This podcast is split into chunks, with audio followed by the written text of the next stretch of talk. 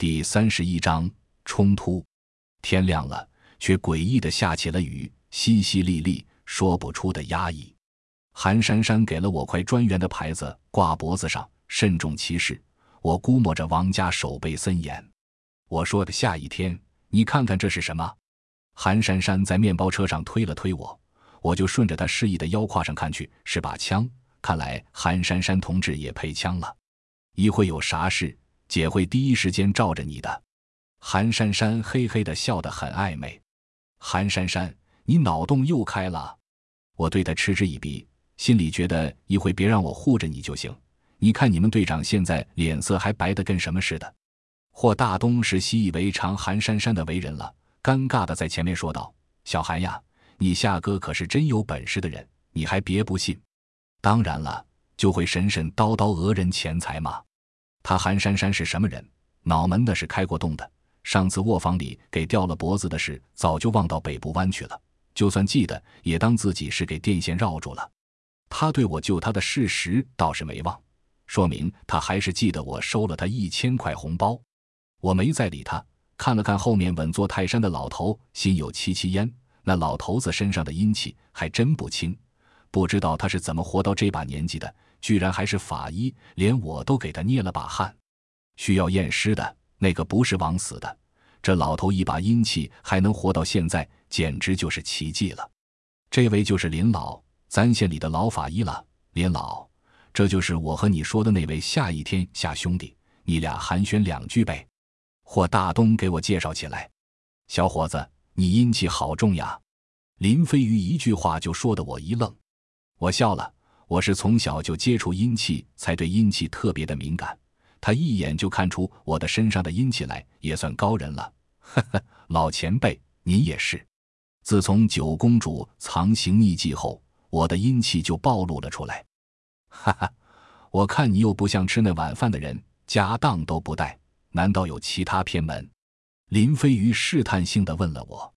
老前辈是偏门。我想了想。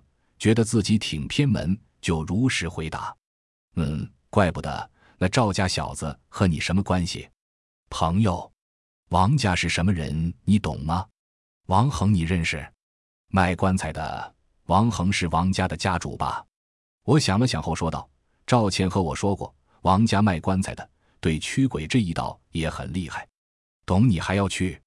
林飞鱼觉得有趣了，越是厉害的人，越不容易中邪。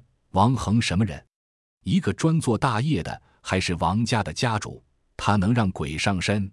我知道王家的事情还敢去，这不是羊入虎口，非去不可。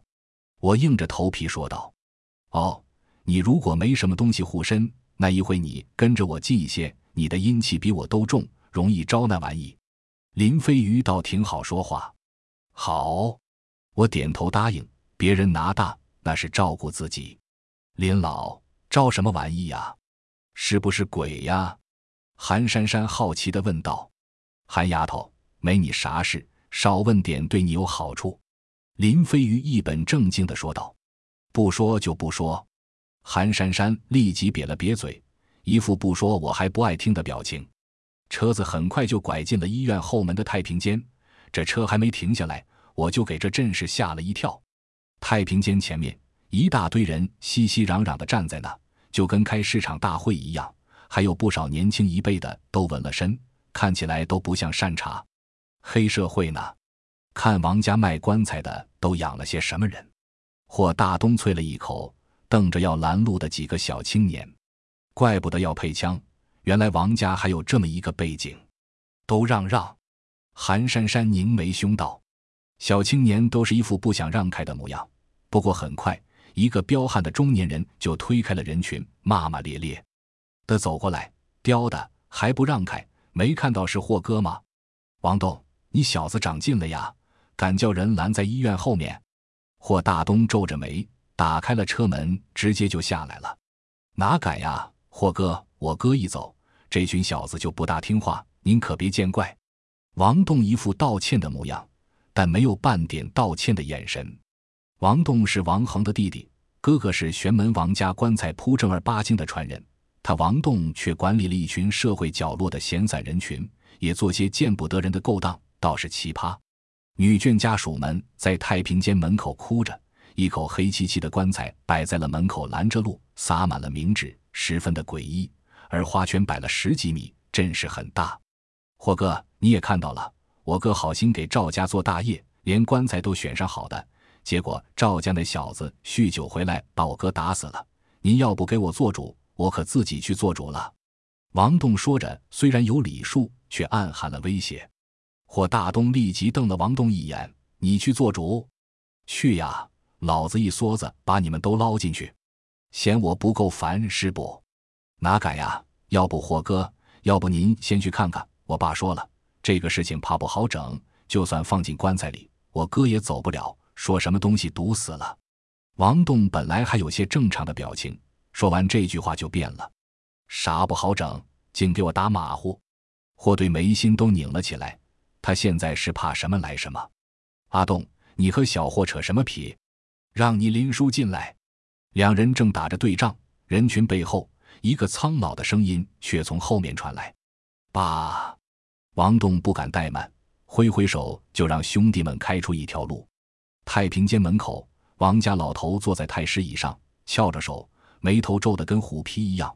我看这老头起码有八十多了，可长得壮成小牛一样。小林，王老头看向了警车，问道：“王哥，我在这。”林飞鱼挤了挤稍瘦的子，拧着一个铁皮保险箱就下了车，对着王家老头倒是恭敬：“我就知道是你来，局里除了你，别人都不成。”王老头嘴巴努了努太平间的门，我们绕开人群，都一起朝着门口看去。这一看，立即就是一惊，上面挂满了狗牙。贴满了符纸，地上还铺了厚厚一层的血迹。我扫向了旁边，还有两条死了给拔了牙的黑狗。黑狗一大一小，大的只给拔了牙，小的只放了血。门上边挂着的，估计是老黑狗的牙和童子身的黑狗血，镇邪镇煞。王哥，您客气了。林飞鱼看了眼前的境况，冷汗也从额头上冒了出来。我也没什么话要说的，咱们算是相识一场。只是想让你小心点。王老头冷笑：“王哥可有啥对小弟说到的？”林飞鱼脸上古井不波，心中也不禁打起突突，说道：“赵家什么货，你我都懂，摆弄风水，替人消灾。虽然这两年出了个赵小丫头懂风水，能驱邪，嘿嘿，但下咒玩鬼的事，他们还做不出来。”王老头了若指掌的说道：“赵小丫头说的应该是赵倩了。”赵家除了她懂些皮毛驱邪和风水，没其他人。那是那王哥，您的意思？林飞鱼试探性的问了一句：“什么意思？”赵家既然不懂驱邪，那就滚得远点，让懂的人来。愣让个孙子坏了我儿子性命，这他妈什么意思？四家是不是想要变三家？还请来个人来随便走我的场子，镇得住吗？王老头脸色瞬间涨红。嗖一声就站了起来，旁边的十几个小青年顿时不善地摸了摸身边的钢棍和钝物。霍大东和几个刑警一看王老这架势，都吓得退了一步，连韩珊珊都不禁把手放到了腰胯上。林飞鱼脸色微微有点白，就叹了一声：“王哥，救人的时候哪能考虑这么多？人家赵小丫头当时也是生死利剑的危急，赵家小子那还不得下狠手？”他又不知道阿恒给借了身，怪也只能怪那下咒的人。再说了，您对我置哪门子气？搁以前的我也就一仵作，我镇哪门子场？就一收尾的。哈哈哈哈哈！小莲，你说的对，说得好。不过也别太小看你王哥了，老哥还不至于糊涂到乱了关系。王老头原本死死的盯着林飞鱼的眼珠子，竟缓缓的转向了我，疙瘩一样的眉心就拧了起来。你小子是替赵家的小丫头来的吧？我就看看你有些什么本事，能抗住我王家的怒火，扛住他的赵家。周围的痞子沿着老头的目光刷刷的全看向了我，我皱起了眉，不寒而栗。这王老头看来已经知道了我和赵倩的关系，不过也说得过去。我昨跟赵倩去赵家庄子晃悠了一天，小丫头那名气，我要不出名都难。一下子就把我暴晒在光天化日里，这还下着蒙蒙的雨雾呢。你王老头是舒坦了，我可不自在了。王老，你们两家的事情我不懂，也不想掺和。事情既然开了不好的头，也调和不了。那你们两家尽管斗法好了，就算四大玄门斗的只剩下三家，那也不关我的事。不过赵家的赵和、赵千伦私交却是我好朋友，如果他们出什么事，我觉得我似乎也有必要保他们。王老，你觉得是不是这个理？我慢悠悠地盯着王老头。面无表情。第三十二章尸变。呵呵，保他们，你保得起吗？王老头两眼圆瞪，大手指着我，腮帮子都火得一抖一抖的。雨滴躺下，似乎还蒸腾起了烟气，怪是吓人。周围响起了痞子们用铁棍敲打地面的声音，啪啪啪的节奏，好比战鼓，让人颤栗。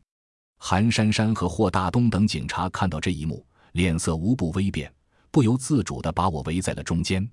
现在浑黑的私藏枪支都很普遍，几位刑警都怕有人忽然就打起黑枪。王哥，何必和晚辈生气？人家来这里也不是专程来跟你叫板的，这不是要看看阿恒的情况吗？你说你拦在这里，事情可就没路去了。老哥，你也不想的吧？林飞鱼站出来圆场，间接是要挡在了王老头的眼前。好。有点意思，一个横空出世的娃，居然敢在我王成跟前叫板，我倒要看看进得了这扇门，他还能不能出去。王老头冷笑着，双目死死地瞪着我。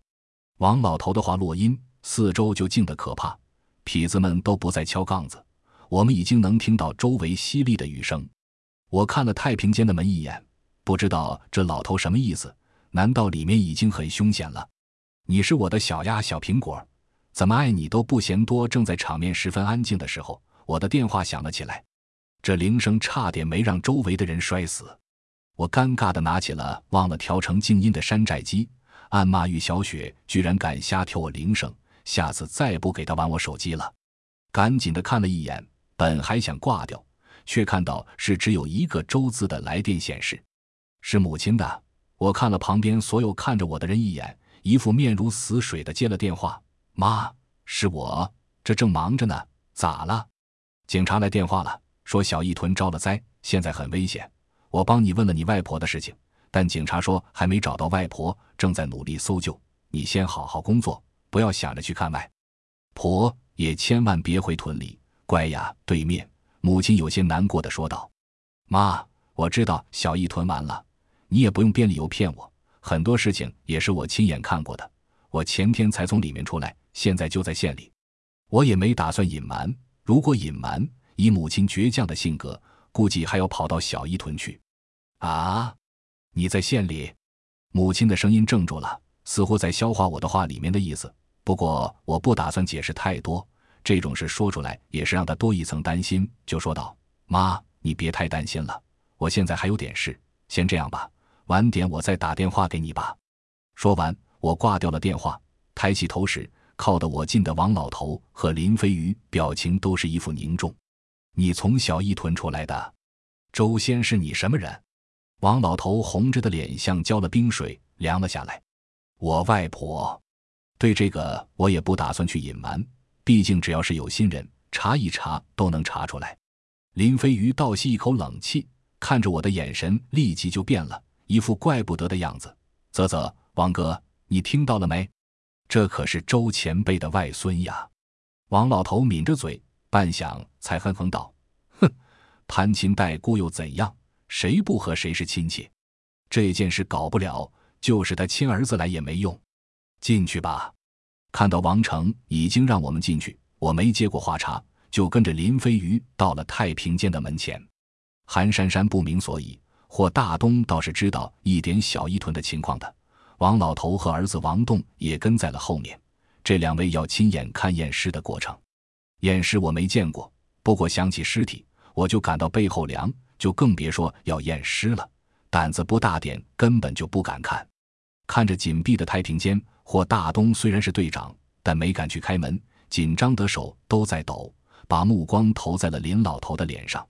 雨天是显鬼的天，容易看到脏东西，这是常识。抬头看着细雨渐渐滂沱，所有人心情都压抑得很。林飞鱼知道这种事情是有点难为霍大东，就主动地站到了门口。门是普通的铝合金门，可挂满了狗牙和泼了狗血后，就显得有些狰狞。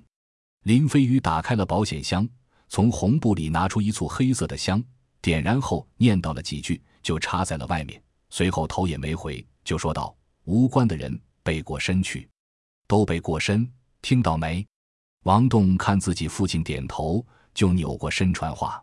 所有人都没敢再看，女眷家属都是脸色煞白。见过人烧红香、黄香的，可烧黑香的没见过呀。烧黑香的都是什么事？那都是专请厉鬼吃的，一般的香不起作用，他们不会买活人的账。点燃后，黑香香气沉沉，是上好的香。我心中看高了林老头一眼，看来老头子干的是解剖尸体的工作，一身的阴气还能活到现在，果然有那么两下子，我得学着点，往后跟在老头屁股后面也能混那些黑香，贵点不妨事。烧了黑香还没完，林飞鱼又拿了一包白灰出来。均匀撒在了门口，这个是灰，是灰的话我就懂，驱邪防尸便嘛。毕竟进去的人都很危险，怕染上脏东西，所以才撒这些东西。不过这灰有点太白了，阴森森的渗人，我心中有些怀疑是不是真是灰。不过林老没炫技的意思，我也不好在这个时候去问。做完这一切，林飞宇打开了门，一瞬间阴风就像解放了一样。忽地吹散了林飞鱼的那把灰，林飞鱼脸色刷的都白了，而那几根黑色的香仿佛纸做的，烧得贼快。如果不是刚才我们没开门前曾见黑香烧得挺慢，还以为林飞鱼偷工减料呢。回过头，后面的两个刑警早就不知道什么时候被过身了，他们靠得门近，似乎感觉到了阴气吹到了脖子后面，都瑟瑟抖起来。霍大东倒是没认怂。只是他脸色白的也太吓人了点，里面这空调开的够冷的。至于韩珊珊，她脑门开过洞，现在这样子跟逛街一样，就不用说她了。王栋处在了原地，别看他混社会的，但有些事他永远都大胆不起来。好比跨过前面的堵门，愣是让他的脚重似有千斤。开了门不敢进去了，小林，你该不会想打退堂鼓吧？我也不怕，实话告诉你，之前阿东那几个帮派阿恒的伙计，现在都还在精神病院里躺着呢。”王成冷冷的说道。“有那么吓人吗？”韩珊珊阴阳怪气的说完，就一把跨进了门，我拉都拉不住。别！进了门还有一条几米长的过道，林飞鱼刚想制止，韩珊珊已经进了门。我本能的要去拉住韩珊珊，可这个时候。我的衣角也瞬间被媳妇姐姐扯了一下，细菌！我二话没说，低沉的叫了一声，立即打开了魂瓮的盖子。细菌动作十分的快，几乎比我们快了两三倍的还多，瞬间就冲到了韩珊珊的前面。啊！一声惨叫从里面传来。我和林飞鱼冲进去时，就看到韩珊珊跪坐在地，眼珠子动也不动地盯着太平房中间的铁床。铁床上，给砸破脑袋的中年的男子直挺挺坐在上边，他的坐姿很直很平，手也垂着，就像小学生在认真的听课一样。可他的眼睛白得吓人，黑的嘴唇半张着，仿佛正迎接门口进来的我们。阿恒看着儿子如今的可怖样子，王成老泪纵横，一副不忍睹视的样子。哥王栋是又惊又怕，连声音都颤颤巍巍的。他哥昨晚还直挺挺的，现在却尸变了。西军站在韩珊珊的跟前，龇牙咧嘴，黑色的双目满是厉色。韩珊珊吓哭了，眼泪巴拉的说不出话来。我拉起他，立即就想给他一耳刮子，不作死就不会死。现在懂了吗？呜，他不但哭了，还差点吓傻了。不过让我放心的是，他应该没疯。如果西军不及时拦住了哪儿来的阴邪之气，现在只能把他送精神病院去了。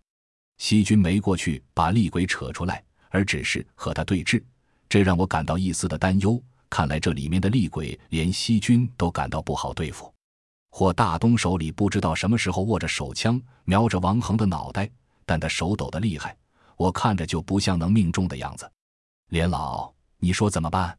走还是留？我问了问旁边的林飞鱼。林飞鱼和王老头都看到我放出了厉鬼那一幕，也看到了此时站在我跟前的细菌。只不过现在给尸变的王恒吸引去了大部分的注意力，顾不上我豢养的厉鬼了。没法子了，这鬼很厉害，怨念连周围都能感受到。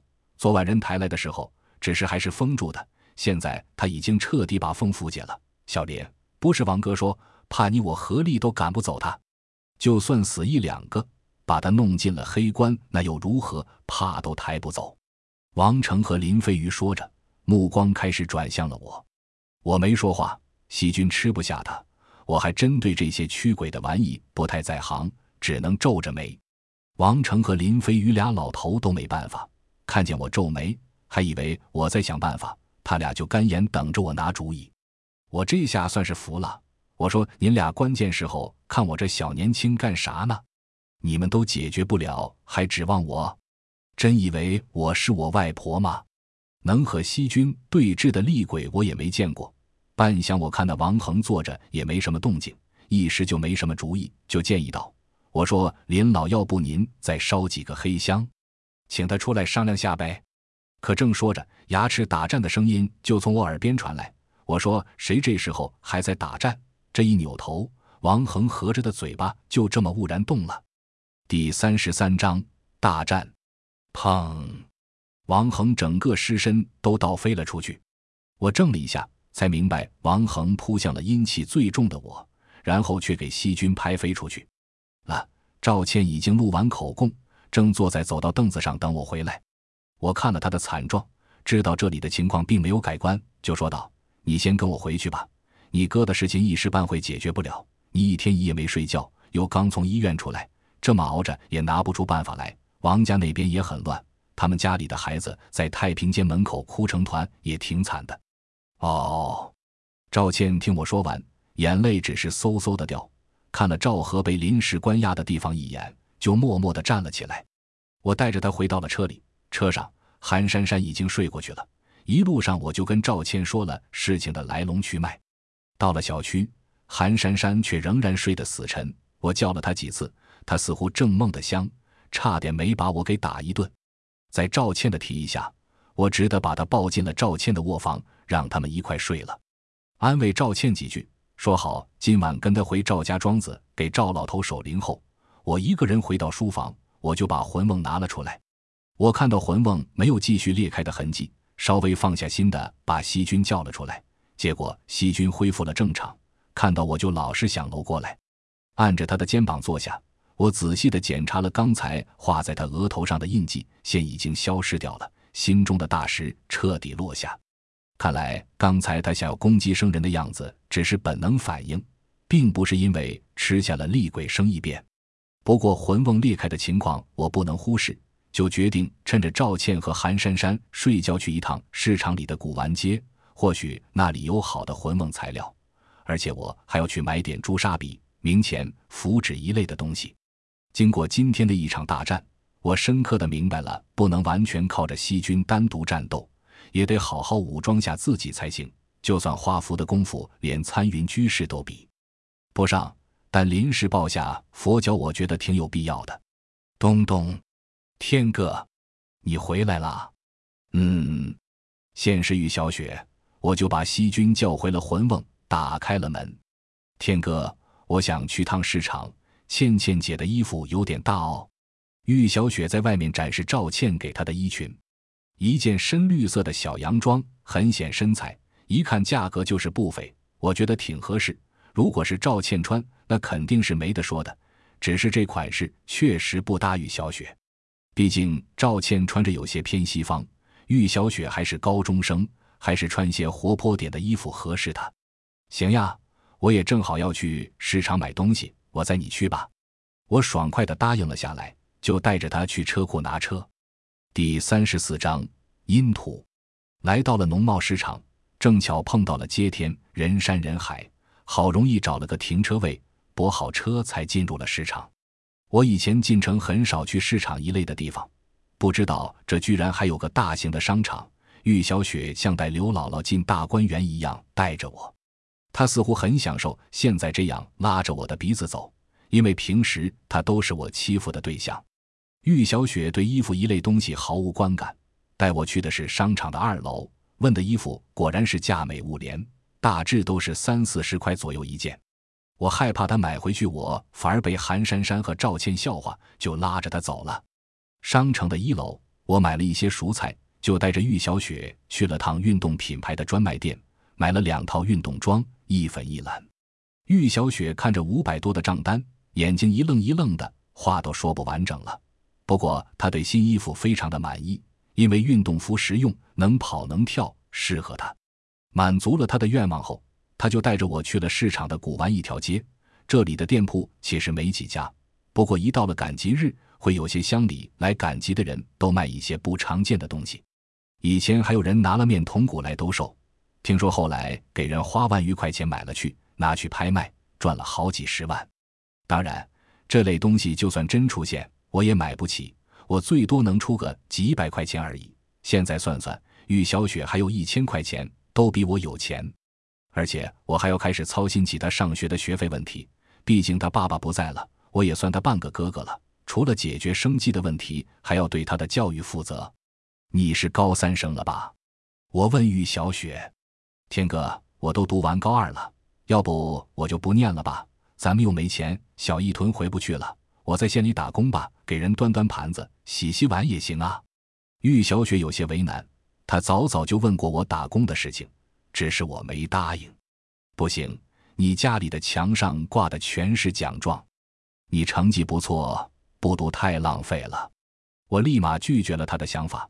他成绩肯定很好，只是家里实在太穷，快供不起他了。既然现在他跟着我，我就算再苦也得供他上学。我成绩不好的，其实还排在第四十多呢。奖状都是老师为了家里好看印的，要不就不念了吧。玉小雪摇摇头，穷的除了红薯就只有奖状的家庭，指望一个懂事的孩子念完书是不可能的。玉小雪有这样的心态，其实正常不过。我就说道。四十多和第一有什么区别？念吧，各有钱。这几年出去赚了好几万，够你上大学了。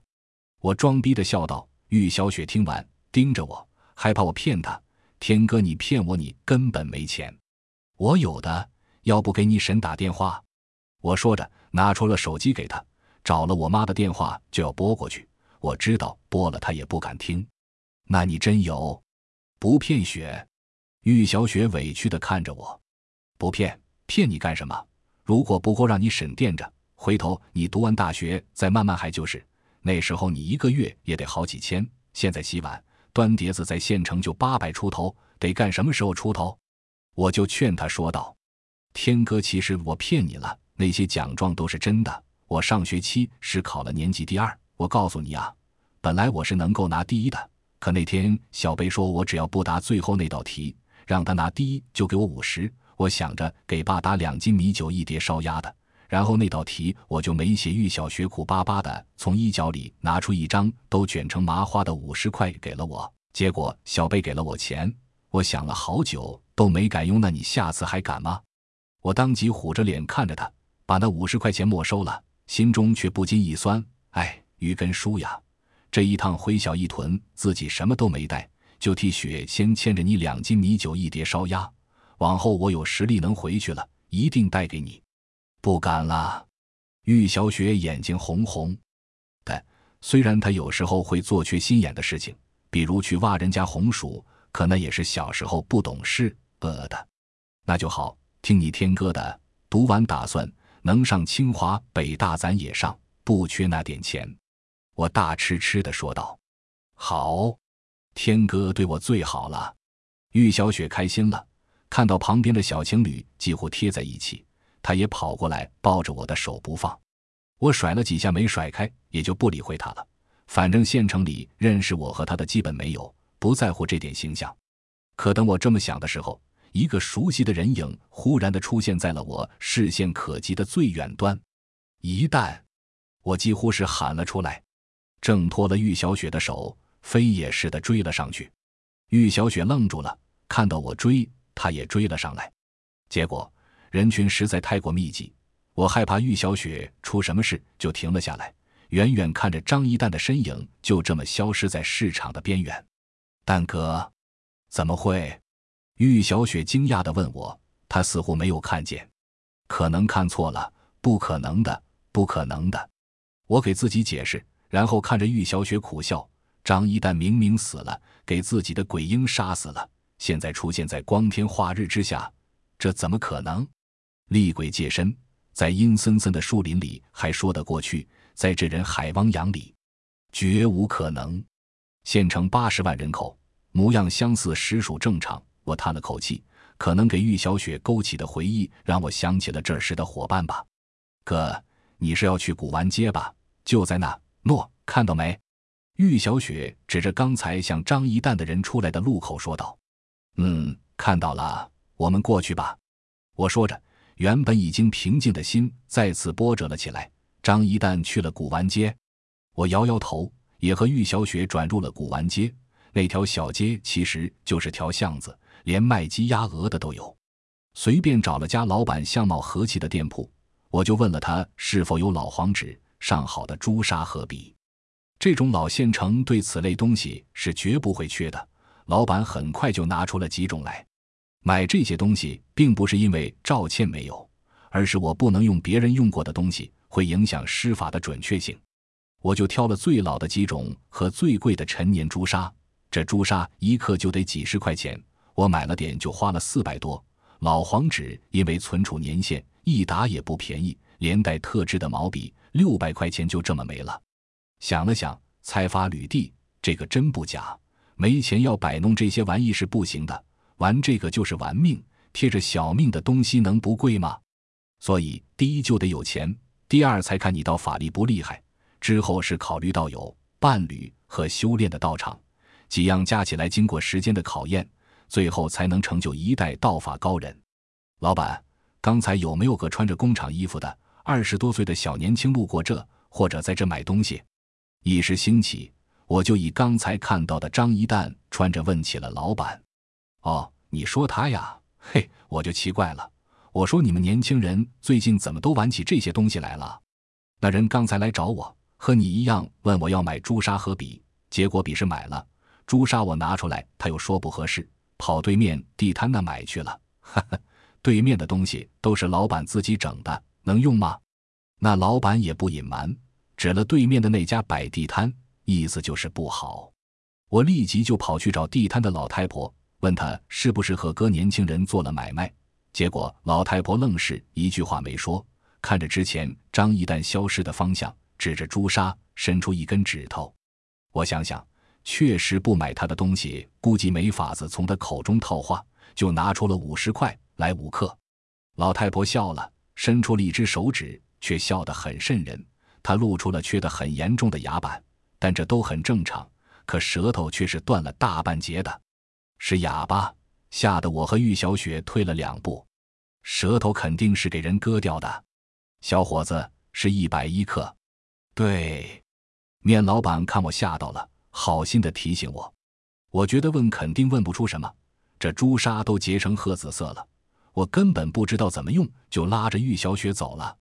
我拿着仅剩的两三百，觉得还缺个魂瓮没买，就准备奔赴一些古玩店。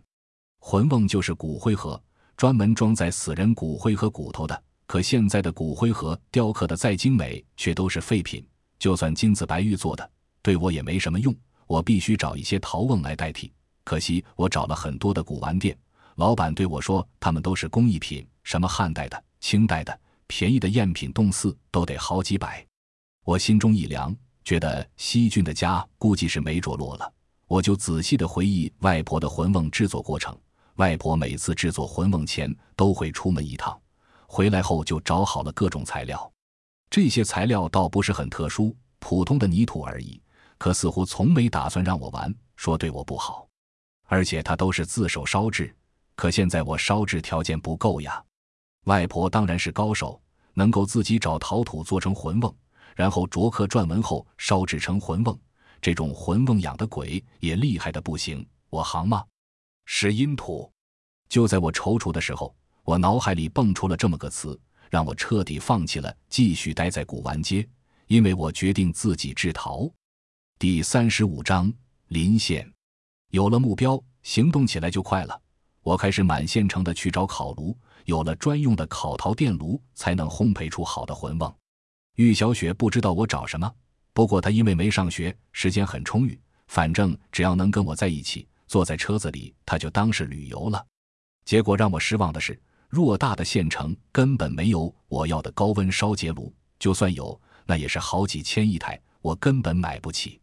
想起母亲居住的临县砖厂不少，我觉得应该有这玩意。就拿出了电话，妈，我找高温烧结炉，用来烤陶瓷的，咱家有吗？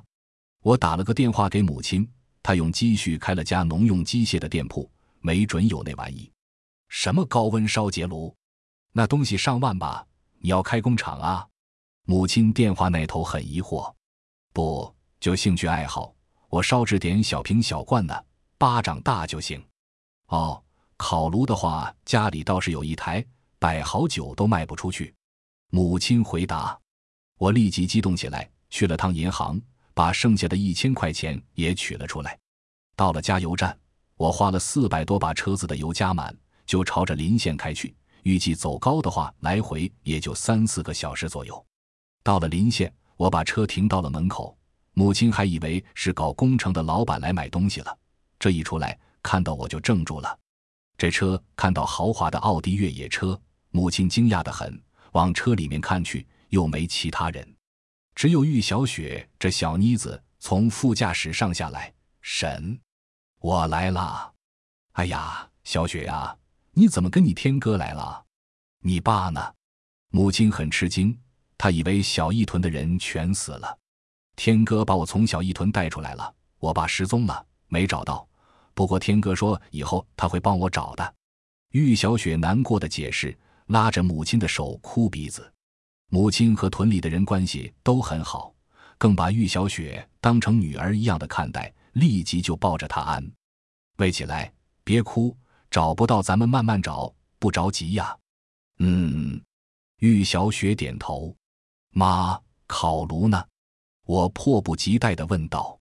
在里面，我给你绑起来了，你自己扛上去。我腰不好，阿飞昨刚回乡了。母亲指了指门边的烤炉，阿飞是母亲请的工人，做这行的没个出力的不行。事不宜迟，我就去扛那烤炉。我见这东西挺沉，最后只能拖到了车子后面，靠着玉小雪和母亲才把它扛到了车上。这车挺好的，谁的呀？母亲看到车里豪华的配置，言语里有些虚，怕我是偷来的。哦，你未来小媳妇的怎样？妈觉得靠谱不？我呲牙笑道：“大媳妇肯定是媳妇姐姐了，也只有小媳妇这名额了。”玉小雪瞬间就不高兴了，嘟囔着嘴看我：“就你嘴多，动不动就说人家是你小媳妇。”母亲看出玉小雪很不高兴，就说了我一句：“她知道媳妇姐姐的事，和外婆一样，也不敢有丝毫不敬。毕竟他救了自己的儿子。”玉小雪看母亲帮她，就开始偷偷报礼了：“哼，婶。”车子是赵倩姐姐的，天哥救了她，她就请我们去她的别墅里住了。她才不是天哥未来小媳妇，那谁才是他的小媳妇呀？咱们家的小雪是吗？母亲逗小孩一样的看着玉小雪，她是不知道谁是赵倩的，但玉小雪她从小就很喜欢。玉小雪脸都红了，话也说不出半句来。他很想点头，但看着我却又不好意思。妈，外婆那本书呢？以前让你帮我收起来的，现在我要用到。关上后车门，我就问了母亲。毕竟我能从小一屯走出来，母亲肯定猜出了我的事情。外婆一死，小一屯必然无法存在。能活着出来，不是光靠运气就行的。放在你房间的暗格夹层里。你吃饭了没？母亲看着我，只是问我吃了没。还没，就和小雪在街上吃了点小吃。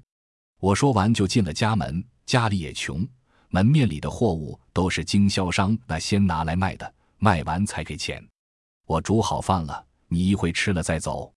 母亲没有要留我的意思，因为从小我就给外婆抚养了，她知道我在家里待不住，以前在家能留个十天半月就算很长了。哦，我点头，带着玉小雪去厨房，随便扒了几口饭后，就去了我的卧房。卧房并不大，简单的放置床和柜子，摆置也很整齐。看来母亲平时就有打理，这让我心里很温暖。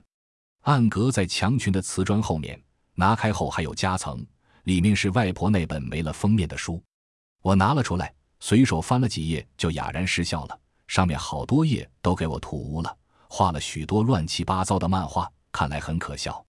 然而，就算再邋遢，他对我的重要性也是毋庸置疑的。魂梦的成功与否，可全看这本书了。当年他就是我的宝贝。当然，书里的东西我其实都全部记住了，只是有些精细的角落，在制作魂梦时如果有他在，照着绘制能省下很大的功夫。我下了楼，玉小雪也吃完了。我拉着母亲到了一旁，说道：“妈，外婆是给人害死的。这趟回小义屯，我也差点出不来了。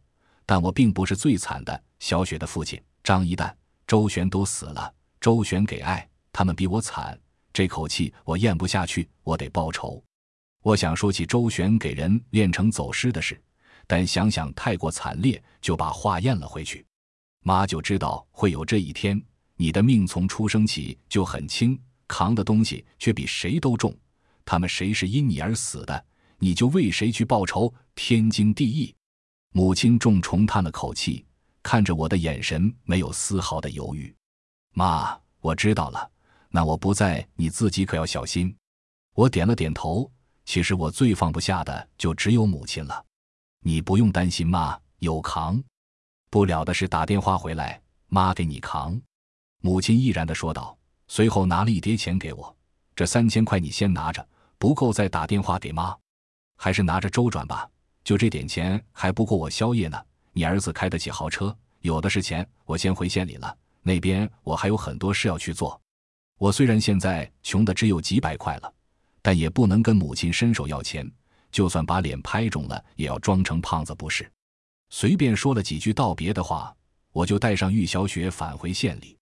到县里时已经五点多了，顺路买了套制作陶具的工具，就回到了小区。我看了看时间，两位小公主估计睡了四五小时左右，照情况还要睡一会才好。不过现在是吃饭的时间了，就让玉小雪去把他们叫下来，我自己就拿熟菜去热了下，并煮了一锅米饭等着。女人都十分难伺候，赵倩和韩珊珊给叫起来后，就轮流的在洗手间里梳头打扮。直到米饭熟了，端上桌子，他们才姗姗来迟。有人叫自己起来，还有热腾腾的饭菜等着他。赵倩被照顾得很感动，她平时都是一个人住，哪享受过这家庭一样的温暖？看着眼前的境况，差点就哭了鼻子。我就给赵倩递了双筷子，赵倩接了过去，脸上微微有些红润了。她今天休息的还算好，因为睡着的时候知道家里有人气。相比赵倩。韩珊珊的气色就好的太多了，她看我没给她递筷子，马上就抢过了我手里的碗筷，还恬不知耻的吃起来。嘿嘿，看不出你挺会照顾人嘛？怪不得赵倩自从跟了你，姐就觉得她比以前爱漂亮了。进了厕所半天没出来。赵倩刚咽下的一小口米饭立马喷了出来，饭粒沾得我脸上都是，羞得想怎么解释好。玉小雪就不高兴了，怎么都把天哥和赵倩扯一起呀？怎么就不能把我扯进去？你能只吃饭不说话吗？我瞪了韩珊珊一眼，去拿餐纸擦脸。韩珊珊吐了吐舌头，她哪知道赵倩反应这么大。对不起，天哥，我不是故意的，您别怪我。赵倩心虚的说道：“给我那餐纸，不关你事，我哪敢怪你？你现在都成可怜宝宝了。”哼哼。韩珊珊鼻子哼哼着，一副我俩肯定有奸情的样子。韩珊珊吃完跟我出来下，我对她很无语。韩珊珊脑门缺根弦，没准说多了她还得意，干脆不说话，让她哼哼去。怎么，你还想找我这刑警队的单挑呀？告诉你哦，姐力气可大了。韩珊珊挥舞小拳头，我哑然失笑，力气大是吧？那一会，你帮我把车后面的电烤炉搬小院来。哈哈，不就一个电烤炉吗？连烤炉都搬不了，小兔子似的，你也太羸弱了吧？行，看你今天卖力给我们队里干活的份上，姐就勉为其难帮你一把。韩珊珊不以为然，她估计是以为是平时烤肉用的烤箱了。嗯，就是电烤箱，你小心轻放。我以后还指望这玩意吃饭呢。你要搬不了，就连我这小兔子都不如了。我冷笑道。韩珊珊又是一阵哼哼，然后就拿了钥匙出门搬烤箱去了。结果等我们吃饱后出去看他时，他也没把烤箱搬下来，还累得满身是汗。看我出来。韩珊珊就嚷了起来：“下一天，你骗我！这根本不是烤箱，这不写着吗？没念过书。”我指着包装箱上其中的“烤箱”两字。第三十六章，宝贝。玉小雪和赵倩只能过去帮忙，和三人之力，终于把这铁疙瘩搬了下来，放在了院子里。等志陶的工具搬下车后，我就打算开车去取阴土。阴土不是生辰八字里的阴土，而是至阴之土，常年暴露在阴气之下，受到鬼气之类的影响，从而改变了土质的陶土。好比乱坟岗里埋死人的泥，最好死的人还是枉死的，没有棺木陪葬，骨肉和泥土直接接触的就最好了。要找这种东西，其实最好的地方就是引凤镇，不过死镇离这里太远，我怕去了就回不来了。所以虽然是选，也直接就给我放弃了。赵倩，你的风水罗盘还有备用的吧？我得找点阴土，你带上风水罗盘跟我去一趟。上次那种假货就别拿去了，这次估计还有点凶险。我说道：“去找阴土没赵倩还真不行。小义屯里找阳气阴气最靠谱的还是赵倩，我就只能现附近的阴气而已。要找阴土，就是两眼一抹黑。”我还有个祖传的定星罗盘，这次就带这个去吧。赵倩说着就回房间去拿。嗯，听名字是好东西，不过最好还带点符纸去，估计会碰上脏东西。去找阴土这类凶物，当然需要弄些符纸。我制符工具虽然买了全套，但符纸不是现场画画，随便画出来就能使用。符咒是甚深秘法，灵验与否是根据自己本身的大定力，定力不行。画出来的东西没用，而且符箓在绘制的时候，为了弥补定力不足，都是要绘制成千上万张的来练习，提升绘制度后，这样就能弥补定力不足的缺点。赵倩有些驱鬼的实力，平时也会画点纸符，他的符纸我在小义村时候见过，还是挺不错的，是下了大苦功。哦，那我带上点驱鬼符类的咒符吧。”赵钱说道。实际你让他拿出些高级的咒符也不现实，比如通阴符这类直接避妖邪、通鬼神的高级咒符，他就画不了。包括现在的我把纯阳精血都挤了也不行。而驱鬼符就比较靠谱，种类多，容易绘制，针对性很强。如果用对了地方，往往出其不意。天哥，那我呢？玉小雪听说不带他去，就有些急了。你是高中生，就待在家里看电视吧，最好温习下功课。马上要念书了，大人的事情你少掺和。我威胁他，他胆子可不大。现在连西君我都不敢给他看见，因为他是见一次昏一次，还好醒来就什么都记不起来，要不然我真不知道怎么说好。哦，玉小雪可怜巴巴的捏着衣角，不过我装作没看见。雪，要不去姐那拜？姐家里好多零食，也有大电视。韩珊珊怂恿道：“别，你还是回家睡觉吧，跟着你还不给带坏了。”我瞪了韩珊珊一眼，这两个都是脑袋缺根筋的，不能让他们走到一起。哼！韩珊珊继续哼哼，还想说些什么，兜兜里的移动电话就响了。霍队，看来霍大东也安全回局里了。电话讲了一半，韩珊珊就问我：“霍队请我们吃饭。”你要不要去吗？不去，我有急事要做。你跟他说一声吧。我拒绝了饭局，现在都火烧屁股了，还请我吃饭干啥？哦，行吧，那我跟他说。韩珊珊又讲电话去了。我把车子开出了门口时，赵倩也背了个小布包，还提了挎包。布包里是她的家当，挎包是女孩子的私人物品，放车里的。看她大包小包的。我开始觉得我挺光棍，居然只带了西军。跟玉小雪和韩珊珊道别后，我就和赵倩开车离开。路上，我把西军放了出来，毕竟赵倩也习惯了西军的存在，我不需要刻意隐瞒。副驾驶上，赵倩从家室里拿出了一个红色的包囊，打开后，一个看起来十分沉稳的古老风水罗盘躺在了里面，一看就知道是古物，而且价值难以估算。定星罗盘的出现，让西君原本贴着我的脸猛然的瞅了过去，露出了嚣张的牙齿。西君，别闹！我皱眉制止西君彪。赵倩看到西君面色不善，吓得就立刻把红布包了回来，掩住了定星罗盘。这就是定星罗盘。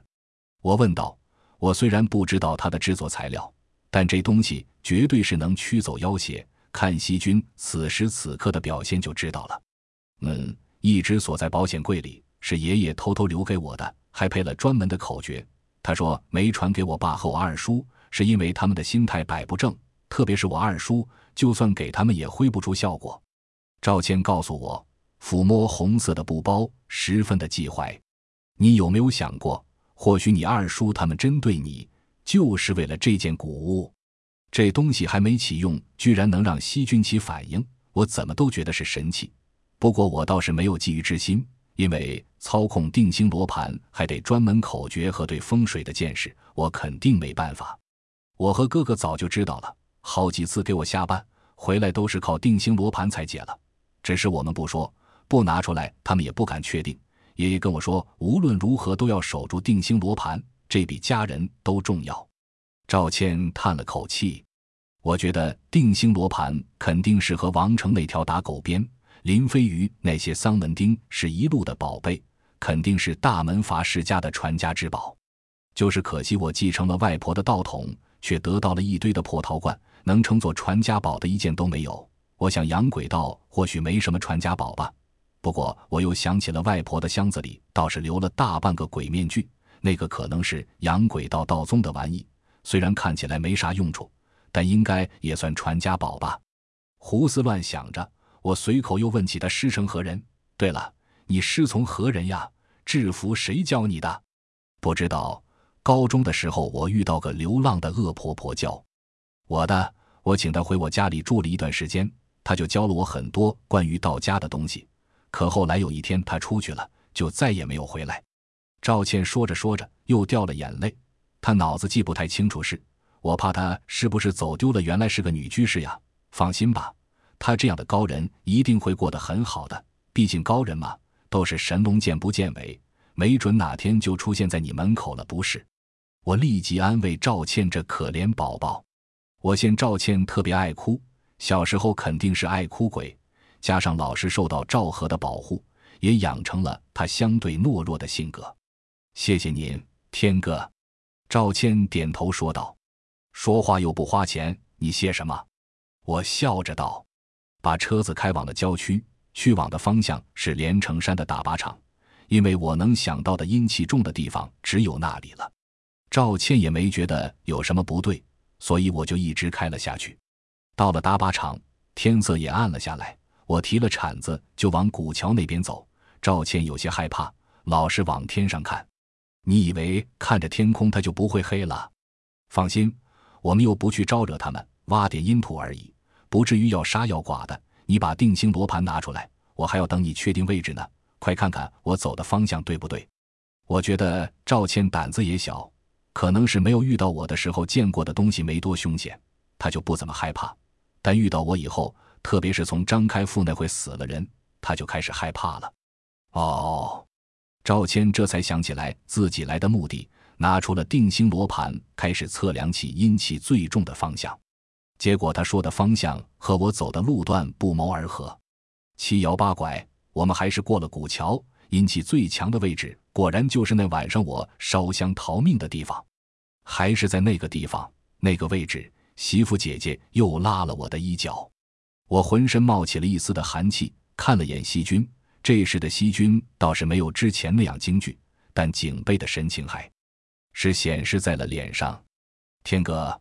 我们不能再向前了，那里肯定有东西等着我们。定星罗盘的指针在抖动，赵倩脸色也有些苍白起来。她也不敢过去。我想了想，看了前面还离着十几米的古碑，以及不远处之前王死墓旁的盗墓人的位置，就说道：“位置是这个位置了，不过我们还要再往前一点。你看到那边的古墓了没？准备好符纸吧。我想要挖那个盗墓人死的那个位置的阴土，那里看起来最凶厉。如果泥土曾经沾过血，那就更好了。虽然我觉得很恐怖恶心，但为了细菌，这个险还是必须要冒的。再往前两三米，腐臭的味道更加的浓烈了。赵倩一手捂住了鼻子，想要问我这是什么味道，我没敢告诉他。这要是告诉他，没准立刻跑没踪影了。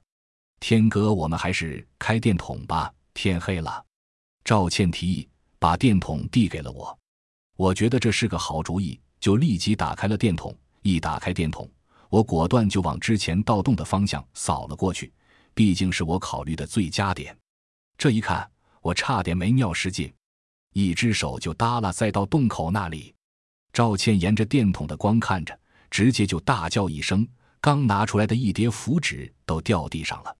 快，快烧香！之前不是还在地里的吗？怎么就跑出来了？这是什么情况？第三十七章失误。赵倩很听话的从包包里拿出了红色的高档香火，点燃，可插到了地上，他却害怕的还要跪下祭拜。你跪他干什么？我一把就把赵倩拉了起来，电筒又扫向了那手的位置。不会吧？这都死好几天了，应该腐烂了才是，怎么看着不对呀？那耷拉着的手动了，从外面伸进了盗洞。赵倩还以为这东西马上要跑来了，花容失色，差点又软了下去。我二话不说，拿了块石头远远的丢了过去，结果没丢到盗洞，倒是把一根竖起来的棍子给砸倒了。哥，那两人都回来了，站那还拿电筒在那乱射呢。一个尖锐的声音从旁边人头高的草丛那传来：“废啥话呢，斧头，快点！”键板了，跟这个声音差不多的再到洞里响了起来。我快尿完了，等会。尖锐的声音继续说道。我电筒照向了草堆，男子正背对在繁茂的草丛撒尿呢。在我的电筒照射下，还扭过头骂道：“喂，姓华的，差不多就行了，撒泡尿而已，没见过男人撒尿呀？你照哥干嘛呀？哥，我就来了，斧头是吧？那胖子尿完。”就跑回了到洞口，把腰间里的斧头递给了下面的人。天哥，他们好像在盗墓。赵倩低声告诉我，他已经不怕了。对，盗墓的倩，你带手绢了没？我伸出了手找赵倩拿手绢，赵倩就掏出了手绢给我。她平时都是带手绢了，看到我要也不问我要干什么就给我了。我斜着对折了下，就蒙住了下半张脸，然后说道。西君，你在这看着，谁危险就谁。倩，你也站着，我去拿点阴土。哦，赵倩看着我拿手绢来蒙脸，她脸立刻都红了。你脸红啥呢？说着话，我感觉嘴唇那怎么黏黏的？你手绢怎么湿湿的？天哥，这手绢今天哭的是，后擦过鼻涕了。赵倩捂着脸不敢看我了。我勒个查！你，我心里骂了句。眼泪都快跑出来了。算了，反正人家赵倩是美女，别人想尝都没机会。我老脸有些拉不下来，就跑去了盗洞。赵倩还想拉我，可我已跑得远了。不远处，盗洞那边又多了一堆的新土，这是个好机会。我和赵倩都不用去挖，也不用冒险见鬼，土都给我翻上来了。这泥看起来血红血红的，估计是死人身边掏出来的，还挺不错。做成魂瓮效果绝对杠杠的。我和赵倩刚来的时候还奇怪，咋的？附近的阴魂野鬼都哪去了？看来这两兄弟不知道用了什么方法，把这块坟地附近的阴魂厉鬼都给屏蔽的一干二净了。听他们语气，好像还有两人，估摸去了哪儿了。不过这里草叶茂盛的很，人不出声，往草丛里一蹲，根本找不出来。媳妇姐姐拉了我的衣角，不过我没去理会。反正我又不进盗洞，这两人都挖到下面去了。冤有头债有主，要找也是找他们，我就旁边看热闹的，应该没事。到了到洞旁，我拿出了之前准备好的快递箱子，用铲子挖了几铲看起来不错的陶土，装起了箱。咦，姓华的，你要这里的土干啥呢？胖子问我。留作纪念呗。我装成声音沙哑的说道。我靠，你们北方盗墓的都要留土当纪念呀？这新鲜，我咋没想到这招？够他娘文艺！可你没事蒙脸干嘛呢？黑夜下，离着两三米，胖子也看不清楚，不过靠近了还是能看到的。关你叉事？我听他好像没管我声音对不对劲，就骂了他一句，然后封箱准备走人。本来怕他认出我，我还考虑把他踹坑里的，可现在想想还是算了。这胖子阴差阳错把我认错人了，省了我这一脚。喂，小飞，你觉不觉得有什么不对劲呀？那胖子想拿下我的蒙脸巾，结果下面的人有些疑惑的叫起来。我听声音得有很深了，怎么挖这么快？太专业了，哥，啥对不对的？我没感觉呀，好像是有点不对劲。冷，叫小飞的胖子说道，就朝着到洞里看去，但黑洞洞的，啥都没。张小飞，我看这棺材砸不开呀，咱们的雷纹阵起作用了吗？下面的人又喊道：“起来呀，哥，周围不都没脏东西了吗？墓主人也没动静，花少他们两夫妻还在这呢。”张小飞说着，还朝我这看了一眼。什么雷纹阵？听起来牛逼哄哄的。不过我也感觉到了周围的凉意，看了一眼跟赵倩躲在草丛里的细菌，又看了看周围的环境，我现好像阴气开始聚拢了。赵倩口型很夸张的在草丛那头猛地想喊不敢喊，我不懂唇语，赵倩跟我摆样子，我哪知道说什么，就看到她嘴唇好看是真。可我扭过头，这一看却看到后边古墓上一个白色的阴影，好像浮现了出来。这不是厉鬼显形吗？难道我刚才石头砸的那玩意不大对劲？为此，我特意朝四面看去，现四面八方也插了许多人头高的棍子。可不知道是不是因为我刚才砸断了一根，现在其他十几根好像都抖了起来。我又照向了刚才石块砸倒的那根棍子，脸色刷的就惨白了。这哪是什么棍子呀？上面密密麻麻的缠着一些黄色缎带，缎带上都是诡异的符文，看来应该是封印咒之类的东西。天哥，你快跑呀！罗盘都抖了。赵倩先忍不住了，大声的让我跑。这下我是明白了，一路跑一路叫了起来：“烧香，撒纸，符咒。”赵倩早就准备好了，就点燃了一扎香。因为时常要应急，香头都沾过油。点燃后，赵倩还想要吹灭，再插到地上，我立即就骂了起来：“你还吹它干嘛？还不撒钱跑路，找死呢！”赵倩才恍然过来，直接就把香火插地上了，还撒了一堆的冥钱和符纸，一边跑一边念叨着跟鬼借路。赵倩扭着个大屁股，我看着都急死了，也就一眨眼的功夫不到，就追上了他。虽然不能像赵和那样扛起他就跑，但扯着他也跑得快了很多。哥，不好了，那人不是华少，阵眼的滚雷棍不知咋的到了。张小飞看到我和赵倩脚下跟骑了风火轮一样的跑了，愣了一下，他也杀猪一样的嚎了起来。有叫张小飞的胖子和他哥在盗洞那边，我这里又有细菌在，压力并不大。烧了冥钱。点了香借路后，也没厉鬼朝我们这追来。不过听到身后的惨叫声，我们都心有余悸。跑到古桥的时候，我回头还看到两个人影从草丛那边钻出来，似乎是要去救人的。不过我管不了这么多，一直拉着赵倩，又花了些时间才跑回了外边公路停着的越野车里。结果我启动车子后，也听到古桥那边也有车子动的声音。我皱了皱眉，这些家伙难道还逃得出来？不可能吧？那叫张小飞的胖子，你认识？我没头没脑的问赵倩：“认识呀，张小飞嘛，就是张家的小儿子，他们一家都是专业盗墓挖坟的。”赵倩喘着气，绯红的脸上香汗淋漓，她本能的想找自己的手绢，才想起还在我这。说话就说话，都喘成这样了，还看我干什么？我注意他正看着我，就责了一句。可当他指着我脸上的手绢，羞红双颊转过身后，我才明白，原来手绢还绑在我脸上。尴尬的还给他，我拿了餐纸擦了擦嘴，心下是悔不当初。哎，老脸不知不觉又他娘的丢光了。张家在县里和王家、赵家、李家并称四大玄门世家。不过张家除了迁坟、挖坟外，竟然还兼职做起了不见天日的盗墓勾当。因此近些年，就算张家有点道行，名声却不怎么好。张家也有他的理由，他不比赵家给人寻龙点穴。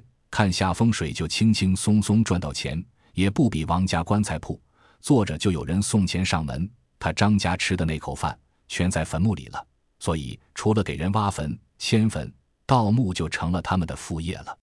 就因为这个，一直以来其他三门都不愿意和他并称四门，他们几乎成了四门里最见不得人的存在。就是不知道他们为何会出现在打靶场，还联合了两个北方人摆下雷文镇盗墓。当然，要不是我无意坏了他的雷文镇，估计就让他们得逞了。其实我也不希望这座古墓被盗，要收服里面的厉鬼，还是得保持这座坟墓的完整性，找到他守在这里的原因后，才能让他乖乖和我走。天哥，现在我们去哪呢？赵倩问我，看向的是赵家庄子的方向。他其实是想去给爷爷烧香的。回家我还得织桃，这是火烧屁股的事。而且你最好这些日子除了睡觉，时刻都跟着我。还有，我知道你想你爷爷，但你也要顾虑一下现在的情况，明白吗？说完，我就踩了油门往县里赶。我其实也害怕遇到张小飞他们的车子。哦，我知道了。赵倩听完，脸红红的，点头就不说话了。哎，我说你今天有些奇怪，答应就答应，脸红什么呀？我就不明白了。你赵倩大小姐怎么看着我都能脸红起来？才没有呢！赵倩立即摇头否定，可脸颊还是红的跟苹果似的。我皱了皱眉，难道是看到西君老是搂着我，觉得羞羞？不对呀，西君是小女孩，搂着我是喜欢我身上的气息，这有什么好羞人的？车开到半路，我才恍然想起了昨晚医院里。我给他检查身体的时候，好像还不小心摸了他胸部的事情。哎，看这是闹的。第三十八章制陶。回到了小区，已经有点晚了。玉小雪还在看电视，等我们回来。我打开了院子里的灯，把一堆制作陶器的工具搬到了空地上，戴上了手套，开始稀释和筛选陶土。玉小雪和赵倩都围了过来，并且成了好奇宝宝。看我在那做什么？我做个茶壶，这是我给他俩的答案。要说做骨灰盒，估计他们就跑了。养鬼的魂瓮并不需要太大，也就巴掌大小的扁圆东西，做成温水壶的样子都没问题。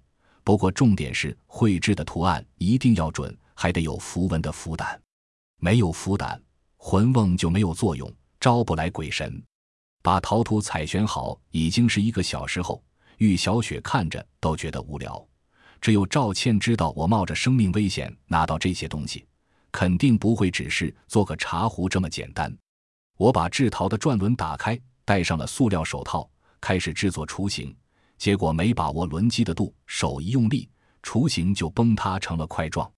这个泥有些臭哦，是鱼塘里的泥吗？玉小雪捏着鼻子问我。嘿嘿，我没说话。继续照着电视上制作陶器的方法去摆弄。我要告诉他，里面含有尸体的血或者肉块，估计能把他吓昏过去。赵倩知道我这阴土的来历，咸鱼的臭味就是从我取土的地方飘来的。去的时候还不知道，那倒可以理解。现在再不明白，就真是笨蛋了。那里肯定埋了死尸。我继续制作圆形的鹅，结果很遗憾，连续三四次都没能成型。甚至我开始降低要求，只要能做出个样子来就好了，歪歪曲曲都没问题。结果诡异的是，他们连形状都没办法把持。我的手已经冷得有些抖了，阴土蕴含怨气，像有自我意识一样乱颤。这就是我失败的原因。天哥，要不让我来弄吧？我的手比较巧哦。玉小雪说着，就靠近了我，盯着这猩红臭的泥土，然后趁我还在捣鼓的时候。手就伸进了我装着陶土的桶里，别碰！我立即的叫道，想要拉住他，可已经来不及了。玉小雪都都伸进了土里，皮肤立即就白了。好好玩哦！玉小雪却高兴的捏揉了起来，看得我都慌了神。他拿了陶土，把我挤到了一边，抢过了我的轮机位置，摆弄起来。你们要乖乖的哦，给我变成个茶壶。玉小雪一边说，一边用柔软的葱纸捏出各种的姿势。只是几下功夫，我刚才完全捏不出的罐子，在他手里就像有了生命一样，自动形成了。我一拍额头，看来我肯定没有制陶的天赋。雪，你不觉得冷？我看玉小雪摸了陶土，并没有任何的不妥，甚至她有些乐于其中。我很好奇，毕竟我是戴着手套，都觉得很不妥。没呀。就凉丝丝的，挺好玩。玉小雪说着，又拿了陶土和木糠，一边制作一边抹上，这是为了防止烘烤时成品开裂，可见手段很是熟练。你玩过这东西？我问道。看来我是因为阴气太重，不能接触这些东西。玉小雪和赵倩反而没什么问题。玩过，以前老师教了些，就和别人一起坐着玩，然后大人建房子烧砖的时候，我们就放进去。不过没有这个方便就是了，玉小雪说道。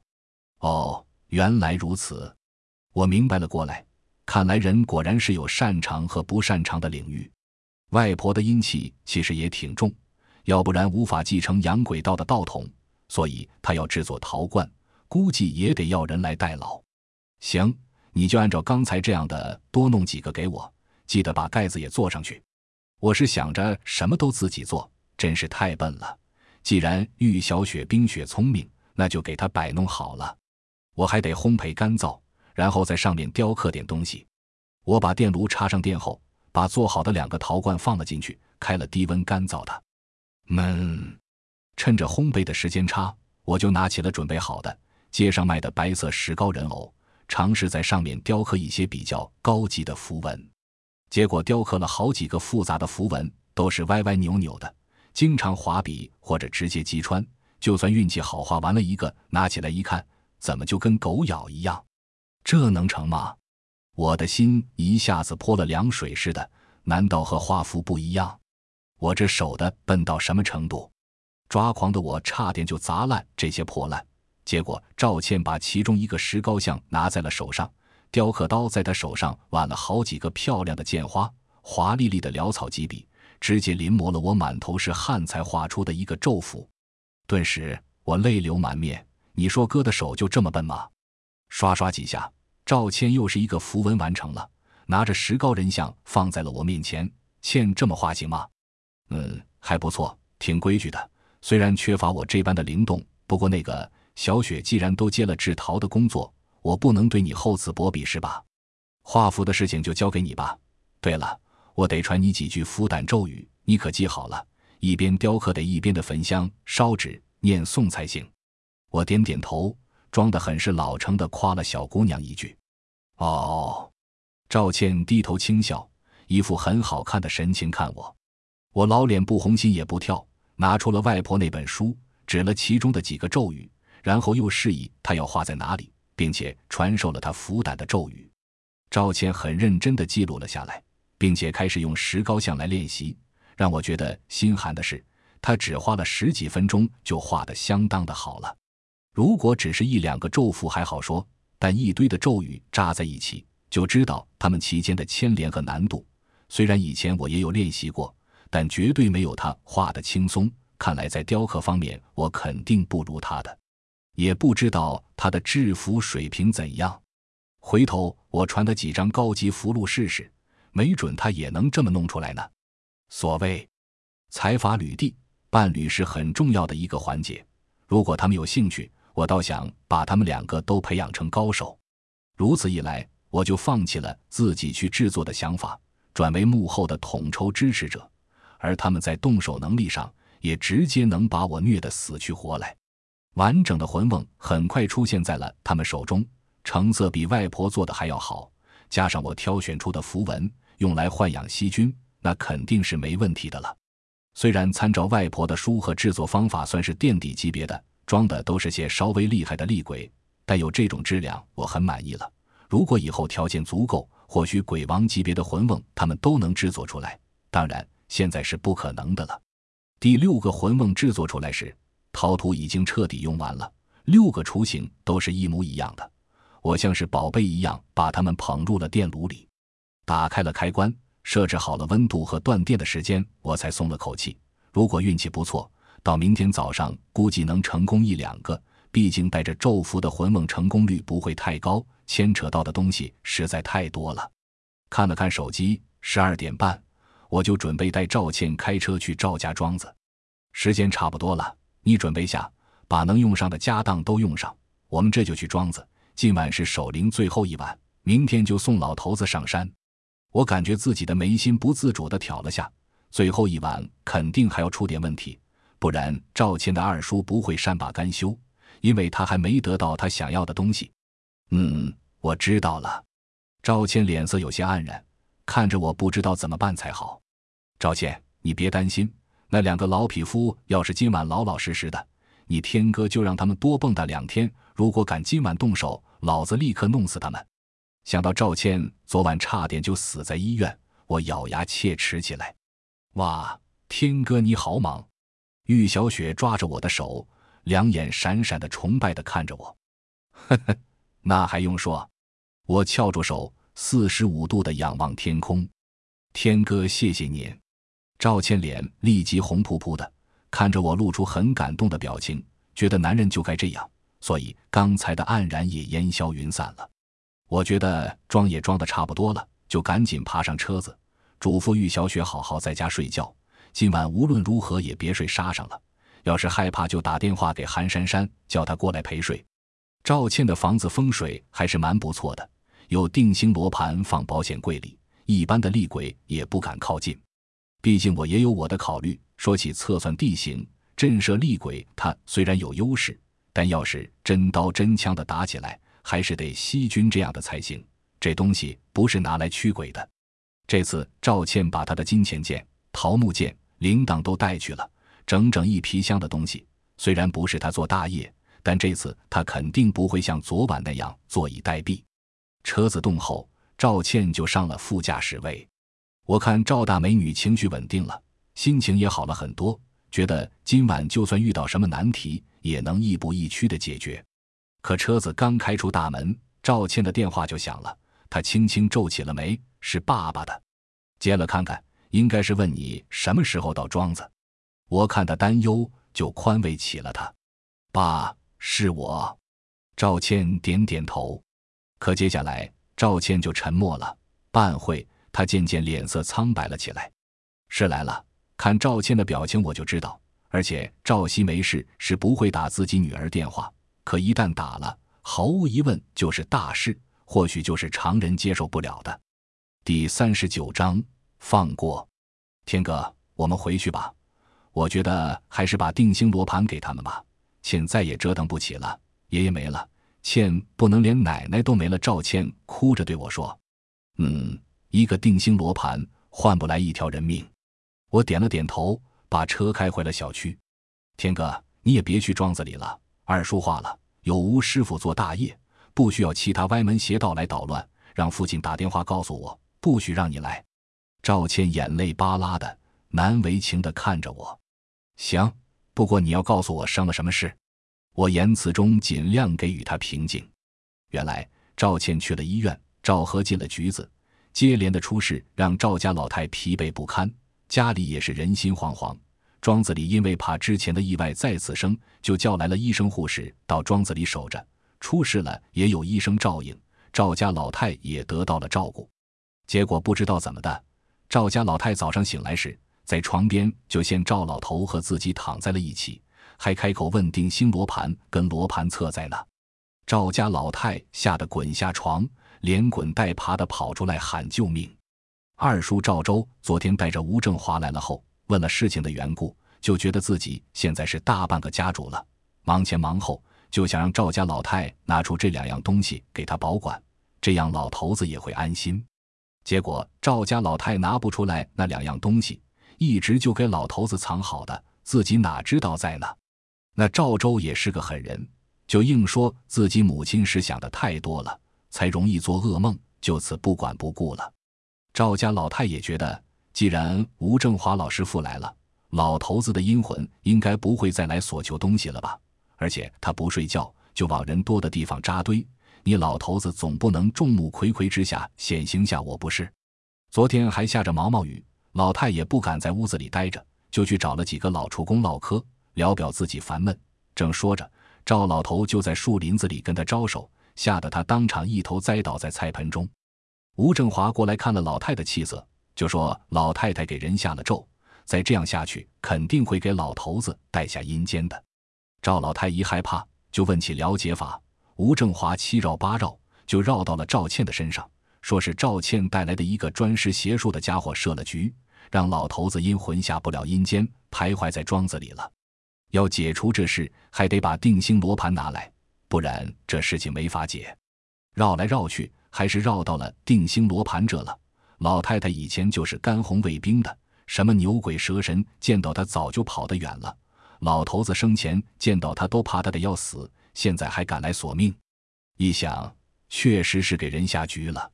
老太就想，老头子以前最疼他孙女赵倩，定星罗盘肯定是在他手上了，东西是死物，总不能换他和大家的命吧？就差人找来赵熙。让赵熙打电话把赵倩找来，而且还要带上定星罗盘和罗盘册，给他定星罗盘，那罗盘册怎么办？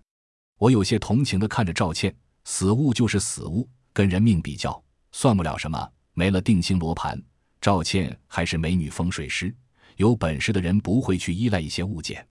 我写给他，赵倩决然，写给他后他就能罢休。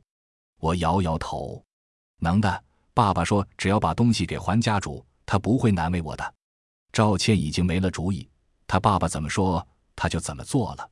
好吧，这是赵家的事情，也不是我能够插手的。我把车开进了家里，赵倩就进了门。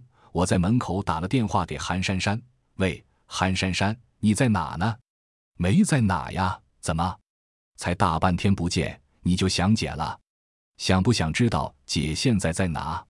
韩珊珊在电话那头很兴奋，周围全是重金属音乐声。还能在哪？你该不会在酒吧吧？我皱了皱眉，这种地方乌烟瘴气的，什么人都有。是呀，你怎么知道？你要不要来？呀，姐现在跟个男的在跳天面舞呢，他还趁机吃了姐豆腐，姐好兴奋哦。你来不？姐请你喝酒。韩珊珊贼兮兮的说道：“小韩，你搞什么？在办案呢？你快把电话挂了。”一个声音在韩珊珊电话那头传来：“不去，你在办案吧？那你搞定了再打我电话，急事别给忘了。”我一听就听到是霍队的声音，看来韩珊珊正在办公，警察办案就算了。哦，好吧，呵呵，姐还想骗你下的，没想到你这么淡定。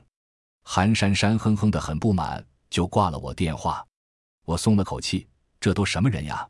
今天在太平间还吓得要死要活的，睡了大半天，这晚上就去办案了，还骗自己给人吃了豆腐，被吃了豆腐还说姐很兴奋。我靠，这简直就是五行啥都不缺，就脑洞缺个口。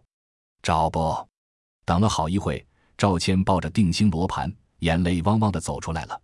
玉小雪也好奇怎么回事。站在外面看我们，天哥，你们怎么还没出啊？玉小雪有些奇怪。没事，雪，你先回去睡觉。今晚我不回来了，锁好门，别等我。我叫玉小雪进屋，玉小雪只能无奈努着嘴进了别墅。天哥，你送我到赵家庄子，就先回这吧。有什么事情我会打你电话的，到时候你可一定要接。现在赵倩已经习惯有我在身边了，如果我不在。估计他心里七上八下的，行吧，你到，够，我有备用的电池。赵倩有些疑惑，我为什么这么问？你设置下快捷拨通，首页的时候如果现有什么不对劲，就先拨通电话，放兜里就行。如果我觉得有什么不妥，就直接过去了，不需要你言明，我就在庄子外的大马路边等你。虽然这并不能面对突事件，但终归也比什么准备都没有的好。哦。我会的，赵倩放下了心，说着就上了车，摆弄手机的快捷按键。我开着车载她到了赵家庄子，赵倩很不舍得下了车，然后看着我不想离开。庄子里人声鼎沸，灯光很亮，如果不是知道里面是丧事，还以为有谁结婚了。看来赵家老太今天撞了鬼，也豁出去了。除了叫来亲朋好友，还找来很多年轻人，围坐庄子空地的酒席间，大声猜马和打牌。年轻人一多，阳气就足。老太估计觉得庄子里应该也不会再出事了。不过真的是这样，如果是吴正华要做法，这些年轻人根本起不来半点作用。我心中摇头。其实赵老头没准就是赵州找吴正华害死的，偏偏没找到证据而已。赵老头也够好人的了，死了都没变成厉鬼索命。看来他是中了吴正华的招，不断给消尽了阳气，最后自己起了寻死之心，自己寻死。死后当然不把自己往死当往死了。现在好玩了，本以为赵老头死后给带去了阴间，结果这阴魂还没能走出庄子，就又给拘回来了。不用说，那也是吴正华摆的局。其他人我估计没那本事。拿了定星罗盘和罗盘测赵州，就能放过赵倩。照现在他们的做法，我看不斩草除是根绝不会罢休的。如果换成是我来做这件事，肯定会把赵倩一缕生魂给拘了，这才是万事安逸。下了车，我和赵倩说道：“倩，你把定魂符和驱鬼符都贴身带着，一旦有异样，就念咒语。”给我打电话，我会第一时间赶来。好，那天哥在外面也小心点。赵倩点头。刚说着话，几个染了头的年轻人已经在停车场里看着我们，其中一个还拿起了电话，不知道打给谁。随后陆续从里面又走出长相痞气的年轻人来，看来是赵州或赵毅找来的人。七八个年轻人脸色颇为难看的盯着我，其中带头的就说道：“赵倩可以进去。”你还是赶紧走吧，我怕他们对赵。倩不利，就打算站在这目送赵倩进庄子。小逼孩子，还不快走！愣着干什么？带头的都没说狠话，其中一个头绿的痞子却指着我，一副要打我的样子。踹呀！看什么？怕老子拍不死你吗？另一个冲动的已经走过来，拧起了我的衣领，就想一巴掌就甩了过来。阿彪，慢！带头的还想要拦，结果那叫阿彪的巴掌已经抽了过来。我冷下了脸，你就那么想找死？他们看不见西军正坐在我肩膀上，所以肆无忌惮。阿彪甩来的一巴掌直接给西军抓住了，随后我身边阴风四起，西军就捏得他直接跪了下来。眼前异样把剩下的人都吓坏了。阿彪，你怎么了？带头那个跑了过来，要看看那家伙怎么回事。结果那人脸色苍白，痛得直打哆嗦，手已经给捏出了五个手指印，那手印很小，就跟小孩子捏的一样。带头那位倒吸一口冷气，他和赵毅是兄弟，哪还不知道玄门的事情不能用常人思维度量，所以之前让我离开时，抱着做人留一线，日后好相见的想法，并没有口出狂言。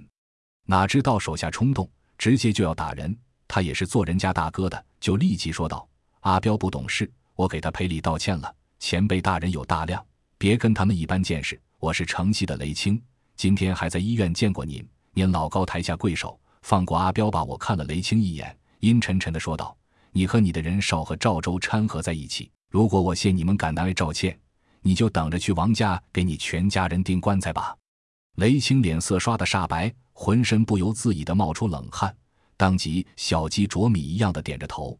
我记住了，我不会让赵倩姐有事的。第四十章连环。哼，有事你也解决不了。你记下我电话，庄子里出什么问题，第一时间通知我，我就在外面候着。我冷哼一声，把电话号码告诉了雷青前辈，我记好了。庄子出问题，我肯定打您电话。雷青拿出了苹果最新那款五点五寸的手机，记了下来，然后打给了我。我酷兜的山寨手机立马响了起来，是神曲小苹果。雷青听了这曲子，见我面色不善的看着他，顿时心里七上八下起来。之前在太平间，他是见过我手拿山寨机，铃声就是这骚包的神曲。而他忽然想到了自己手里还拿着赵毅为了让他来看场子新送的一批手机，就赶紧的把手机挂断，然后收回了裤兜。他推了一把刚才挨抓手的阿彪，赶紧说道：“把我车上那台没开封的 iPhone 六拿来，给前辈送去。前辈肯定这段时间是忙，没时间排队去买。啊！可那是我阿彪脑子一愣，另一个眼界却拿得很准，赶紧踹了阿彪屁股一脚：“大哥让你干啥你不干？刚才不让你过去，你唬啥呢？你他妈冲撞了前辈，不该拿点赔礼？还想不想在县里待了？”看着阿彪吃瘪，赵倩在一旁手背遮着嘴偷笑，一副好整以暇的样子。我也不说话。有新款手机，我干嘛不要？玉小雪都上高中了，还没手机呢。阿彪猛地点头，就跑去旁边的面包车里拿了台没开封的新手机出来，颤巍巍的双手递给我。算你还懂事，以后家里人有啥猛鬼缠身呀、厉鬼骚扰什么的，尽管打我电话。我接过手机，就回了车上，就躺在了里面等着庄子出事。好好，前辈都这么说了。可一定不要骗我呀！雷青喜上眉梢，这可是结了善缘呀。这位爷肯定是厉害的玄门高手，这可不是赵毅那小子能比的。赵倩笑得差点岔气，不过想到自己爷爷还在棺材躺着，又觉得不妥，就只能憋着了。行了，带着你的人送赵倩进去，记着，英国你接下来了。如果他出了什么事，嘿嘿，我冷笑着拉起车窗。剩下的也没继续说，把一群痞子收拾后，赵倩也进了庄子。我目送他直到看不见后，就坐在车子前面开始绘画符箓。我一边念叨着符胆，一边绘制符文。很快，一张张避鬼符和定神符就出现在手中。虽然这种低级符箓对付厉鬼方面没什么作用，不过有也比没有好，放身上安心。写了两三张，我的山寨机又响了。不会现在就出事了吧？我赶紧拿出了电话看了一眼，原来是韩珊珊，就接了电话。快说，忙着呢。哟，姐给你电话你还嫌弃啊？你知不知道警局里还有好多帅哥天天围着我转悠呀？韩珊珊讽刺道。不知道，你说不说？不说我可挂了。我怕一会出事，电话占线就要挂电话。本来我是想让他陪赵倩进庄子的，结果他夜里也办案，就不让他来了。韩珊珊立即服了软，巴巴的问我：“别别别，好啦，算姐服你了。你快说，刚才打我电话干嘛呢？没什么，你不是忙吗？刚才我打算让你去陪着赵倩进赵家庄子，怕有人会对她不利。我看不说，这韩珊珊肯定会想办法去查，这是她的职业病，要不也不会打电话过来。就这样，那你怎么不保护倩倩？这不是你应该做的吗？”韩珊珊也是好奇宝宝一个，问个不停。你以为我不想？我给赵家的人拒之门外了，进不去，正在门口吹冷风呢。呵呵，那你早说嘛！我现在就让人送我过去。韩珊珊很爽快的就决定要过来，还直接挂断了我电话。我摇摇头，这韩珊珊人倒是不错，长得好看，身材也火辣，可就是脑门缺洞。看着电话还没说完就挂了。往后还是少跟他接触好点。结果我又写了几张符，韩珊珊的警车就来了。韩珊珊跑过来，敲了好几下车窗，我开了锁，他就钻了进来。哇，卖字画呢，画这么多啊！这是新款的 iPhone，你刚买的？卖字画都能这么有钱，还是一百二十八克的，得八千现大洋了。听说要排队才能买到呢。姐都没舍得买，韩珊珊拿起了手机上看下看，我对她简直无语，就说道：“别人送的，咋不见人送我呢？”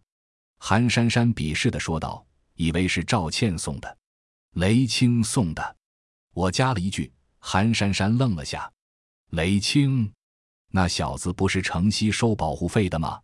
听说还和边境那边的走私沾边，你和他怎么都搭上的？”韩珊珊又问起来，我看他没完没了了，就塞给他两张符纸，把这个拿着，然后进里面去，远远看着赵倩，一线有什么不对头就上去支援。带枪了吗？哦，带了，刚才出任务，还没来得及还呢，货队还在那酒吧，我自己赶来的。韩珊珊脑袋瓜子这才回到了主线。好，我打电话给货队，说借你几个小时。我说着，挂了个电话给霍大东。和他说了赵家的事情，霍大东爽快地答应了下来。行了，去吧。我催他离开。韩珊珊装作一副幽怨的样子，故意拉了拉衣领，露出了胸前一抹的雪白。呵呵，你都跟货对外借我几个小时了，也不让姐多陪陪你，难道怕姐吃了你呀？我心里一阵恶寒，这女警该不会想玩制服诱惑吧？前两天救她的时候，确实亲手摸了个遍，这软实力还是很强大的。真要诱惑我，还不知道能不能挡住。正当我给她唬得一愣的时候，韩珊珊就大笑了起来，拍了拍我的肩膀，哈哈，看你吓的，我还以为你天不怕地不怕呢。算了，姐走了，你这脑门缺洞的。我暗啐一句，心里还回不过神来，差点给媳妇姐姐气压给压得够呛。我大吸一口气，放出了细菌警戒，然后继续制作我的咒符。细菌经过太平间一战，实力已经有了很大的提升。刚才随便一抓就把那痞子抓的手都淤青了，让我底气很足。不过明枪易躲，暗箭难防，我最好能多几个西军这样的帮手。想想外婆，她估计还养着一大堆呢。我这一个实在太少了，还不是真正战斗型的。画了好多的纸符，我都收进了裤兜里，然后拿出了外婆的书籍，找到了关于和鬼交流的咒文。毕竟想要请鬼入瓮，成为我豢养的厉鬼。不懂沟通是不行的，但人鬼殊途，人和鬼沟通时，鬼还隔着一层时间的阳气，想要听懂鬼说什么并不容易，不像鬼听人话那么简单。毕竟阳气破阴，能通达很多地方，所以老人家常说，人没事不能乱骂鬼，死者为大，他们是能听到的。没准你一句无心的话，就能把阴魂击成厉鬼，到时候厉鬼缠身就悔之晚矣了。我找的这篇并不是真正的鬼语，而是一种咒符。只要我画好咒符，经过做法垫在身下，睡着后理论上我就能通灵，沟通外面的鬼神。不过这相对的还是很危险。想要在睡着后沟通神鬼，如果定力不够，吃了鬼的东西或者喝了鬼给的酒水，也有被鬼带走的可能。因此我还得找人给我护法。我虽然有细菌在，不过为了安全，还得找个信得过、厉害点的人。关键时刻把我拉回来，这个时候就需要个好的道侣了。我觉得赵倩很有培养的前途，就先内定她吧。叫亢、氏、房、辛、尾、鸡、斗、牛、女、戌、微、氏、毕、魁、楼、茂、昂、毕、子、参、景、癸、柳、星、张、乙、壬，以二十八星宿星明无界神力入符。我念着符胆。拿朱砂，在老黄纸上快书写通灵符，那一笔一勾都凝住了我的心里，心中至诚，没有一丝一毫的杂念。因为小时候就有制符的经验，绘制这种低等的符文并非太难，只不过符胆有点难度。为此，我还特意温习了好几遍才背了下来。一张通灵符很快就完成了，有了符胆的符文，在我的眼里能显现出一丝难以察觉的黄光。那是借到了二十八星宿神力的表象。当然，如果不是因为我阴气重，也看不见这些东西，而借到了神力的咒符，才能挥它应有的效力。我一面的画符，一面注意着电话是否还正常。结果到了后半夜，硬是没出什么事情。这赵家庄子也仍然有人在那打牌和猜马，似乎不像会生事情的样子。看了下时间，凌晨四点半。不对呀。刚才三点多的时候就觉得阴气蛮重的了，要招小鬼的也就招了，怎么熬到现在这个时候还没出事？拿起了电话，我赶紧想拨通了韩珊珊的电话，准备问问看里面怎么回事。结果我看向窗外，居然零零星星的下起了小雨。难道？而这一看不要紧，突然看到赵老头出现在雨夜里，苍老的脸庞上青青绿绿的，怔怔的看着我。瞬间，我鸡皮疙瘩都冒了出来。媳妇姐姐也猛地拉了我的衣角，砰，砰，砰！赵家庄子，枪声响了。你是我的小呀，小苹果，怎么爱你都不嫌多。枪声响起的那一刻，我放在车子手机支架上的电话也跟着响了起来。